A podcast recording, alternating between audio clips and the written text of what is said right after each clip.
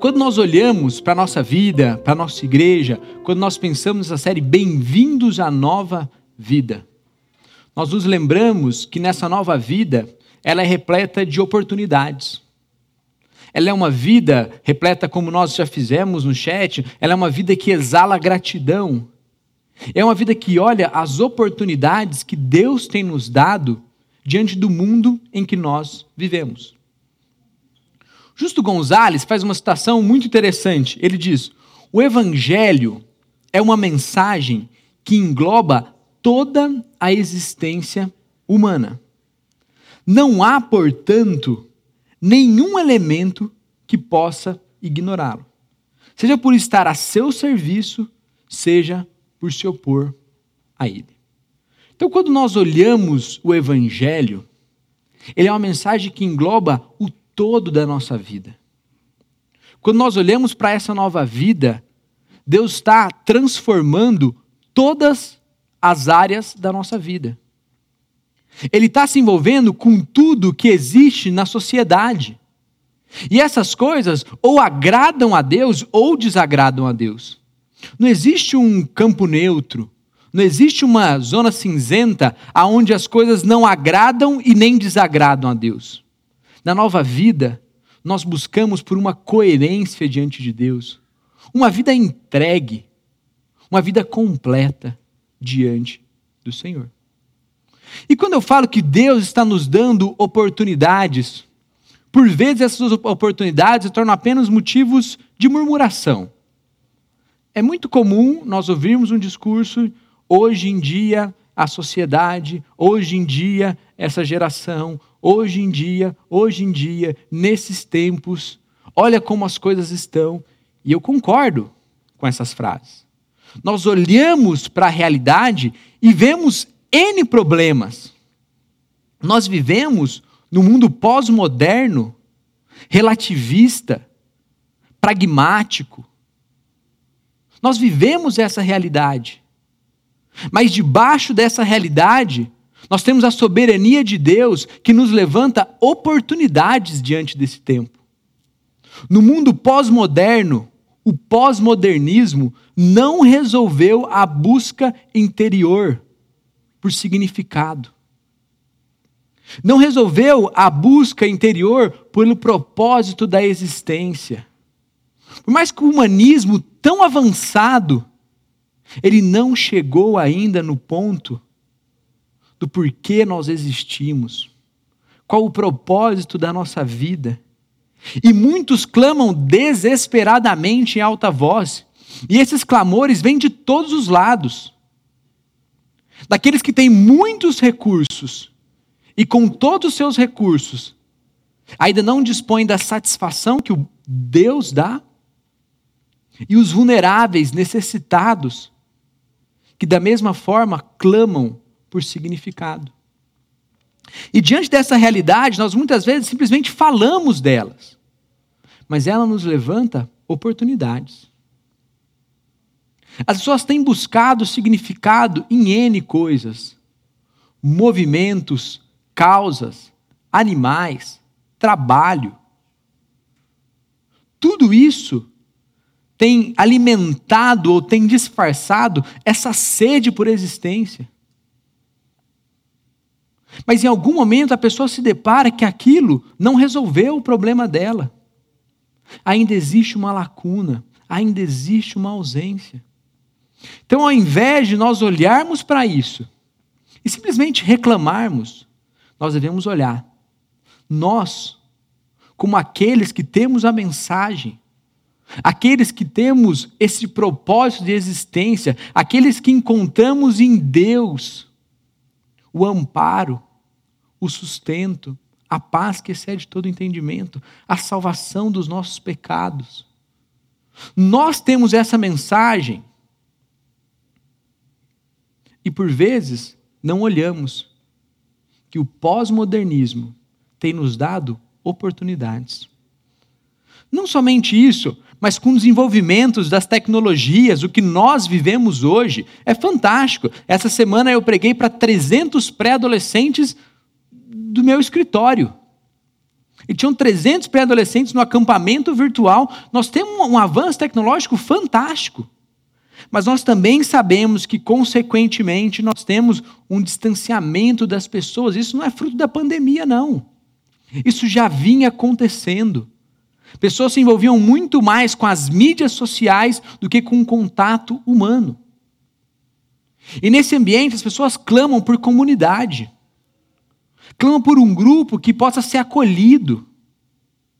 E nós temos uma comunidade. Nós temos a comunidade. Uma comunidade que deve ser acolhedora, ousada. Quando estudava, me lembrei que eu e a Rayana temos quase seis anos de casado. E durante esse tempo, nós nunca moramos próximo das no da nossa família. E se nós voltarmos ainda, quando nós fomos estudar, nós estamos há nove anos morando longe da nossa família. Porém, nós não olhamos para isso como um peso, porque nós encontramos comunidade. Nós encontramos pessoas que fizeram o papel muitas vezes de pai, de mãe, de irmão, ganhamos uma nova comunidade onde temos amigos, pessoas que nos consolam, pessoas que caminham conosco. E às vezes andando por São Paulo, eu penso, quantas pessoas estão longe de casa, longe da família. Me lembro agora também da Marina, uma jovem de, de Maceió que mora com os tios em São Paulo, que faz parte do nosso grupo de jovens. Quantas pessoas não precisam dessa comunidade acolhedora? Então não podemos olhar para as questões complicadas do nosso, do nosso tempo e simplesmente levantarmos esses problemas. Nós precisamos, de forma ousada, corajosa e humilde, apresentar as respostas que nós temos. Olhar para a Bíblia e ver as oportunidades que ela nos dá de ser povo de Deus exercendo a missão de Cristo. E quando nós olhamos, Deus está nos dando a oportunidade, nós podemos falar de um milhão de coisas. Um exemplo, em Atos, nós temos um célebre texto, Atos 2, 45. Diz o seguinte: vendendo suas propriedades e bem, distribuíam cada um conforme a necessidade. Então, começo da igreja, Cristo morto, ressurreto, Pentecostes, o começo da igreja acontecendo, uma comunidade vibrante que atingia o seu público local. Não atingia simplesmente porque tinha uma boa música, uma boa imagem, atingia porque eles viviam com temor. Temor à palavra, temor a Deus. Mas a Bíblia também fala que, conforme as necessidades, esses vendiam suas propriedades e distribuíam. Então, quando olhamos para Atos, vemos uma vida em comum, que é um grande atributo dessa igreja primitiva. Essa virtude de cuidado de pessoas é o cerne do Evangelho. Essa unidade fazia com que essa integração fosse uma característica do cuidado. Mas eles não eram totalmente iguais. Eles tinham condições diferentes. Eles tinham uma realidade financeira, intelectual e familiar diferente. Mas demonstravam o cuidado uns para com os outros. Disposição, generosidade, cuidado, acolhimento. Tudo isso faz parte da nossa missão. E nós precisamos deixar claro que nós existimos para cuidar de pessoas. No final, o propósito último nosso, me lembro de uma conversa com o Nomoto, quando a gente foi começar o um ministério com jovens, com adolescentes, e pensando em inovação, o que fazer, como fazer, ele me lembrou o seguinte: falou, Felipe, lembre-se que você foi chamado para cuidar de pessoas. E tem a convicção, essa também é a convicção do pastor Wilson, do pastor André. Nós existimos para cuidar de pessoas. E quando perdemos isso, nós precisamos ser lembrados que essa comunidade, nós como indivíduos, existimos para cuidar de pessoas. Mas não apenas isso. Nós também existimos para anunciar uma mensagem que Paulo diz: ai de mim se não pregar o evangelho. Paulo não coloca isso como um peso. Mas se você segue ali a linha de raciocínio dele em 1 Coríntios 9, ele está falando: olha, diante de tudo que Deus fez por mim, eu não tenho outra escolha que não ser pregar o Evangelho. Uma mensagem clara, ousada.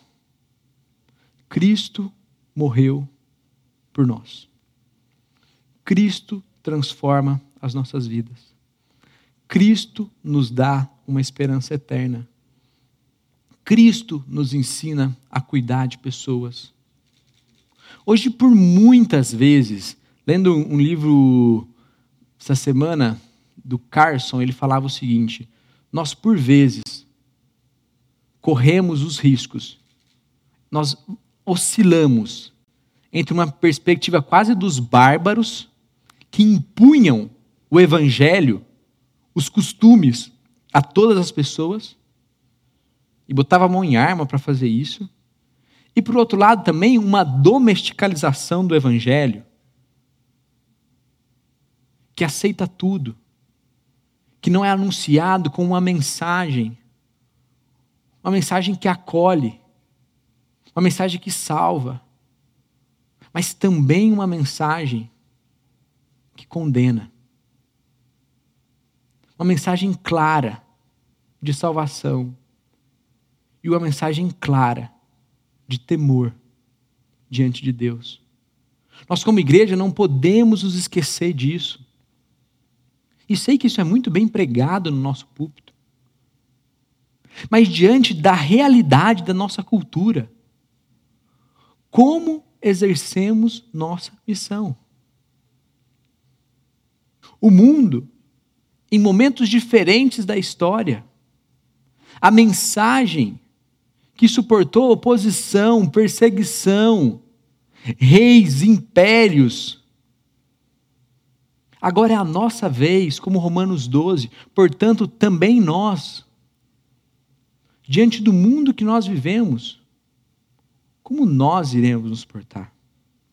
E como vamos transmitir a mensagem para uma sociedade pluralista, relativista e situacional. É a nossa vez, é a nossa responsabilidade de olhar para esse mundo e apresentar as respostas que Deus tem para as questões humanas. Como eu disse, quando a gente vai falar de oportunidades, olhar para as necessidades da nossa, da, da nossa sociedade, os dilemas da nossa missão, hoje eu gostaria de tratar de uma área específica como oportunidade de Deus. Se você acompanhou a chamada que nós compartilhamos nas mídias sociais, eu disse o seguinte: que a igreja, historicamente, gasta muito tempo, ou gastou muito tempo, falando sobre o que o cristão não deve fazer no seu tempo livre. Sobre o que o cristão não deve fazer na sua folga, no seu fim de semana. E por vezes nos esquecemos de anunciar o que o cristão faz no seu tempo útil. Imagine que você é uma boa influência para sua família e você é uma boa influência na nossa igreja. Provavelmente, se você é uma boa influência para sua família e para a igreja, você passa aí 25, 28 horas por semana nesses ambientes. Com tua família e com tua comunidade. Agora, na pandemia, as coisas mudaram um pouco, né? mas no ambiente normal, natural, nós passamos essa parte do tempo com a nossa família e boa parte do tempo passamos fora. Os filhos também passam fora, no ambiente de trabalho, nós temos esses desafios. Mas você passa entre 40 e 60 horas trabalhando. E trabalho não é só esse formato que nós olhamos hoje. Nós olhamos para a Bíblia, trabalho é tem um aspecto muito mais amplo do que o que nós colocamos hoje. Então, o trabalho envolve toda atividade, obra, é, todo empenho que você faz em prol de alguma coisa. É o que você vê acontecer no começo da Bíblia. Então, diante dessas 40, 60 horas que Deus nos permite, num ambiente fora da nossa casa, fora dos nossos amigos, fora de um ambiente seguro, por que Deus nos quer ali? Às vezes nós achamos que o propósito de Deus de verdade são pastores missionários. O restante é meio que um subproduto do que Deus faz no mundo. Não. Se nós olharmos os primeiros mandatos de Deus para o homem, tem a ver com se espalhar pela terra, encher a terra, espalhar a imagem e a glória de Deus, cultivar a terra, cuidar dela, fazer uma boa administração, uma boa mordomia da terra. E depois de algum tempo você começa a ver alguns homens que viviam por Deus, ou como em torno do que, do que você tinha no tabernáculo, em torno do que você tinha no templo. Mas até então, esses homens tinham suas atividades, e nas suas atividades viviam a sua vocação, a sua fé diante de Deus. Nós precisamos retomar isso. Mas eu sei que antes, diante de nós, nós temos o desafio. O desafio que muitas vezes abate o nosso coração, que é uma distorção, de não trabalharmos apenas para o nosso progresso individual, mas sim para fazer com que os esforços surjam em prol de um bem comum. Não o bem comum pelo bem comum, mas o bem comum como fruto de um Deus cuidadoso, de um Deus que cuida da história, que cuida da existência. A Bíblia também é clara: não podemos servir ao dinheiro, ao status, mas em Cristo podemos servir a Deus e influenciar a sociedade, o mundo ao nosso redor. Então Deus te permite estar aonde você está para influenciar representantes visíveis de um Deus invisível. Representantes de um padrão excelente no meio de um padrão corrompido. E nesse ambiente, nós também temos as nossas lutas.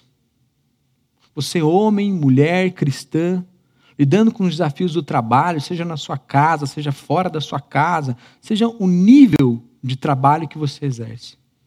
Não dicotomize a sua vida, não divida a sua vida entre sagrado e profano. Minha família é de Deus, minha igreja é de Deus, e o meu trabalho eu sei lá o que ele é. Não. Teu trabalho é uma oportunidade que Deus te deu de influenciar pessoas, de falar de Cristo, de demonstrar aquele cuidado, de demonstrar esse evangelho. Nós vamos ver um pouco disso. Paulo deixa muito claro: façam tudo para a glória de Deus. Não dicotomize a sua vida. Pense no seu trabalho, como eu falei da sociedade. Não levante apenas os problemas, mas pense quais oportunidades Deus tem te dado nesse ambiente. Não ache que satisfação está relacionada a status e poder. Nós nos perdemos nessa caminhada. Quando o garoto ou garota passa num bom vestibular, quando começa a fazer um bom estágio, entra num bom emprego, nós começamos a acreditar que a satisfação vem dessas coisas. Nós precisamos ser lembrados. A satisfação depende de Deus e suas promessas. E até vale uma hora nós falarmos sobre o que é essa satisfação que vem de Deus. Então, cuidado para o nosso coração não cair nessas ciladas. Que é quase como essas séries ou jogos de zumbi, né? Parece que o nosso coração, inclinado para o mal, ele toca em algumas coisas e contamina elas. O trabalho existe para um propósito excelente, de glorificar a Deus, demonstrar o caráter, a bondade dele de ter oportunidade no meio de outras pessoas. Mas o nosso coração toca essas coisas e nós começamos a olhar isso diferente. Não viva super ocupado ou estressado por conta de orgulho e temor a homens. Lembre-se da boa mordomia que Deus coloca para você. A boa mordomia que é um aspecto do cuidado de Deus com tudo que existe: natureza, físico, família. Que você possa estar ocupado, que você possa andar atarefado, mas que seja pela coisa certa e não pelo motivo errado. Então, quando nós olhamos as oportunidades que Deus tem nos dado no ambiente de trabalho, nós não podemos dicotomizar a nossa vida, nós não podemos achar que a nossa satisfação vai vir de ser bem-sucedido, e não podemos achar quanto mais ocupados e estressados nós estamos, melhor nós somos. Ok. Olhamos pouco para a nossa sociedade, os desafios que estão diante dela e como nós podemos, de alguma forma, tentar influenciá-la para a glória de Deus. Olhamos que o trabalho é uma oportunidade dada por Deus, mas que mesmo assim nós precisamos cuidar do nosso coração, porque o nosso coração ama distorcer as coisas. E agora vamos entender um pouco mais o propósito que Deus tem para o trabalho. O trabalho começa da forma mais excelente possível. A minha geração, acho que sempre aconteceu, né? mas com as mídias digitais, é, isso acho que ganha ganha um volume maior, ganha uma visibilidade maior, né? Mas geralmente vários homens e mulheres de negócio são fortemente admirados pelo que eles fazem no seu trabalho, pelo que eles construíram na sua carreira. E ok, bacana. Mas o trabalho começou da forma mais excelente possível. O trabalho começou com Deus. O próprio Deus é a primeira pessoa a trabalhar na história. Deus havia concluído a obra que realizara. Meu irmão, minha irmã, Deus é o expert na tua área de atuação. Ele é a nossa maior inspiração para o trabalho, ele é a nossa maior inspiração para a excelência. A nossa bondade é reflexo do que ele nos permite. O trabalho começou da forma mais excelente possível. Começou em Deus. Essa obra da criação. Quando olhamos e vemos o sinal de Deus, um designer inteligente. Deus havia concluído a obra que realizara. E lembra que eu falei do super ocupado? No restante do texto, fala que ele descansa no sétimo dia. Gente, Deus está nos dando ferramentas para a nossa excelência e para o testemunho dele. É um Deus que trabalha, que faz com perfeição e descansa no momento propício. E nós, por muitas vezes, ouvimos várias outras vozes, deixamos que essas várias outras vozes nos inspirem muito mais do que Deus. E como eu falei também um pouco, você não tem aqui, você tem um mandato de vocação, né? Olha, se espalhem pela terra, encham a terra, espalhem a imagem de Deus, representantes visíveis de um Deus invisível. Mas Deus fala: cultivem a terra. Cultivem a terra. Esse mandato cultural nosso essa boa mordomia de tudo que Deus tem nos permitido. Tudo que nós fazemos que reflita o caráter de Deus. Dito isso, nós precisamos restaurar isso na nossa vida. Restaurar esse ponto de que nós trabalhamos simplesmente por nós mesmos. Nós trabalhamos porque o próprio Deus disse isso. Cultivem cuidem da terra. E juntando um outro texto que não diz especificamente sobre trabalho, mas que nos traz muitas lições sobre o ambiente de trabalho. Atos 17, 23, Paulo está num ambiente totalmente plural. Um ambiente com pessoas que pensavam totalmente diferentes, um ambiente de um conhecimento muito profundo, denso. Paulo chega no Areópago e vê ali vários ídolos, várias imagens. Num ambiente fortemente filosófico. Paulo acompanha e chega a hora que Paulo pede a palavra. Paulo não é agressivo, Paulo não é debochado, Mas ele olha aquele, todos aqueles deuses, aquelas imagens, e fala: Atenienses, vejo que em tudo vocês são detalhadamente religiosos, cuidadosamente religiosos.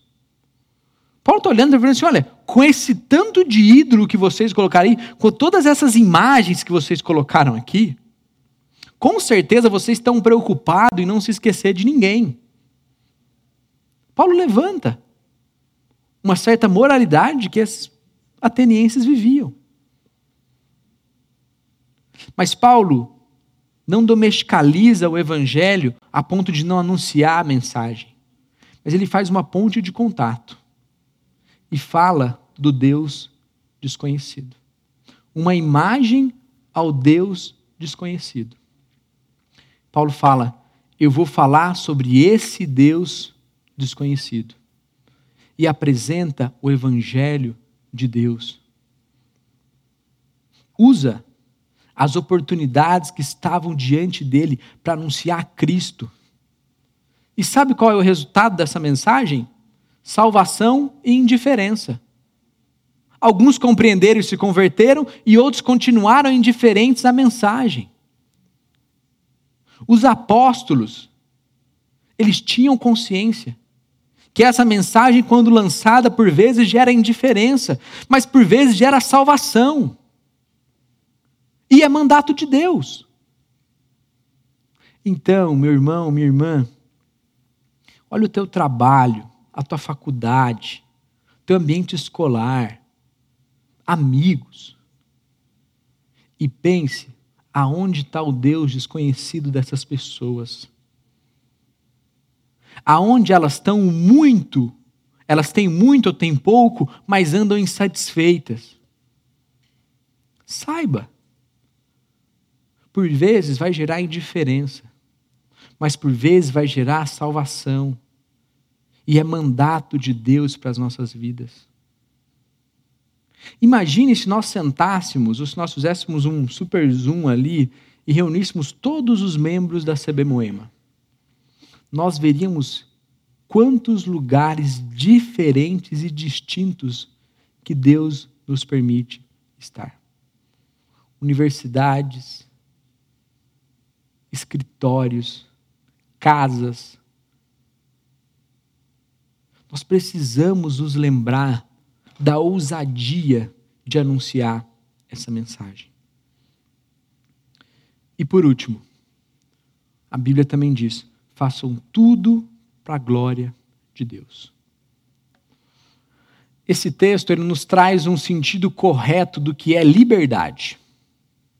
Às vezes a gente acha que pecado é simplesmente atos maus que eu cometo. Mas, pecado também é a indiferença aos propósitos de Deus. É um Deus que nos convida, como eu disse, não existe uma área da cultura, do mundo, que não está a serviço ou em oposição a Deus. E tudo que fizerem, façam para a glória de Deus.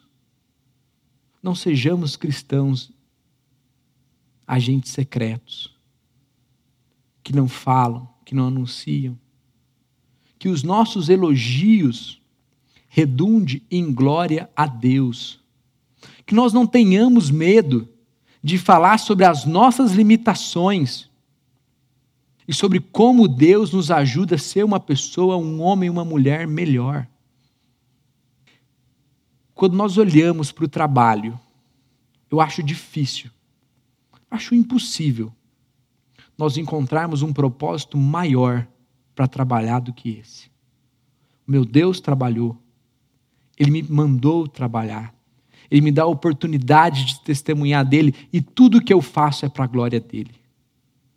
Por vezes nós aceitamos coisas tão pequenas, coisas tão, perdoe a palavra, medíocre, perto do que Deus tem para nós. É um Deus que começou trabalhando, o trabalho não poderia começar de forma mais nobre do que essa. É um Deus que nos pediu para cuidar, boa mordomia, uma zeladoria de tudo que Ele criou. É um Deus que nos permite, diante das oportunidades, anunciar a pessoa dele e que nos ensina a fazer tudo o que nós fazemos, não só em casa e na igreja, mas em todos os lugares, para a glória dele. Quando nos tornamos cristãos, nossa tarefa primordial, essencial, que vai guiar, que vai dirigir a nossa vida, torna-se tão clara quanto um cristal. Devemos amar a Deus e aos outros. Isso é um fato. Não existe vida cristã sem amar pessoas, sem sensibilidade, sem compaixão, sem generosidade, sem cuidado. E essa tarefa prevalece sobre tudo o que nós fazemos. Não importa o que fazemos para viver, estamos trabalhando por algo diferente do que, do que os não cristãos, do que os descrentes ao nosso redor estão trabalhando. Nós não temos que ter vergonha disso, nós trabalhamos por um motivo diferente. Sim, o dinheiro é importante. O avanço na nossa carreira é algo bom. Ajudar o nosso chefe ou ser um bom líder é excelente. Mas no final, no final, estamos em nosso trabalho para aprender a amar melhor a Deus e as outras pessoas. Essa é a nossa, ou a nova obrigação. Se você ainda não leu, leia esse livro, O Evangelho no Trabalho, Servindo Cristo em Nossa Profissão com um Novo Propósito. É fantástico. Nós precisamos aprender isso. Olhar para tudo que Deus tem nos dado a serviço dEle, para a glória dEle o mundo que jaz no maligno clama por referenciais de coerência, referenciais de quem Deus é nesse meio. Para terminarmos, certa vez um homem recém-convertido aproximou-se de Martim Lutero e disse: Espero servir ao Senhor ele esperando servir ao Senhor, ele perguntou a Lutero: O que devo fazer agora? Lutero lhe perguntou: Qual é o seu trabalho agora? E o homem disse: Sou sapateiro. Então, faça um bom sapato e venda a um preço justo. Deus está nos permitindo está em lugares diferentes, mas na nova vida nós temos oportunidade de testemunho. Um testemunho ousado, de cuidado, de amor, de uma mensagem clara que não pode ser ignorada, que não pode ser simplesmente só vivida, tem que ser anunciada. E além de anunciada, ela precisa demonstrar um padrão justo, de um Deus justo, que nos permitiu os lugares mais diferentes possíveis. Os lugares mais distintos possíveis. Tem um cristão ali, trabalhando e testemunhando sobre quem Deus é. Pastor Felipe, Pastor André, Pastor Wilson, nós não teremos as oportunidades que Deus tem te dado aonde você está. Nós nunca vamos entrar na tua faculdade. Nós não vamos até o teu escritório. Nós vamos até a casa. Mas você está ali, não por nós, não por essa igreja, mas pelo Deus que te permitiu estar ali, testemunhando a bondade de Cristo. Que o nosso trabalho não seja simplesmente para a gente ter uma pasta de dente melhor, um carro melhor, um conforto, um conforto melhor. Talvez isso venha mas que seja para testemunhar de Deus. Isso é tão belo, porque quando você não tiver mais essa bela carreira, essa bela oportunidade, ou isso que você ama fazer, você sabe que aquilo era serviço de Cristo. E se Ele te permitir outra coisa, o propósito é maior do que o nosso bem-estar. Então, que o Senhor nos ajude a viver esse equilíbrio a fazer um bom sapato e vender por um preço justo, não porque nós somos bonzinhos, mas porque o nosso Deus nos ensinou assim. E a nossa bondade é reflexo do caráter de Deus. Talvez tenha alguém no seu ambiente de trabalho muito chato, alguém que você não se dá bem. Lembre-se, é oportunidade para você não só falar mal, para você não só criticar, mas você demonstrar esse amor e as respostas do Evangelho. Que assim seja com a nossa sociedade, que a gente possa olhar as oportunidades que nós temos e de forma corajosa anunciar as respostas que Deus tem para os dilemas da humanidade. Vamos orar? Senhor Deus, nós te agradecemos, Pai. Te agradecemos pela tua bondade, pelo teu cuidado conosco, Deus. Obrigado porque o Senhor nos permite estar em locais distintos, Deus. Quantas pessoas da nossa comunidade estão em lugares diferentes, Deus. Mas o Senhor nos permitiu estar ali. E que o fato de estarmos onde estamos sirva aos propósitos da nova vida. Em Cristo, na nova vida, temos propósito. Abençoe, Deus, a semana dos meus irmãos, a minha semana. Que tudo que nós venhamos a fazer, Deus, seja para a honra, para a glória, para o louvor do Teu nome, Pai. Porque o Senhor começou isso. Porque o Senhor nos ensinou isso. Não desprezemos as oportunidades de anunciar o Evangelho e de fazermos tudo para a glória do Senhor. Não nos deixe distorcer os propósitos do Senhor para a nossa vida. É o que nós pedimos, gratos, porque tudo isso não tem a ver com as nossas habilidades, mas tem a ver com quem o Senhor é e o que o Senhor faz através de nós. Somos gratos em Cristo. Amém.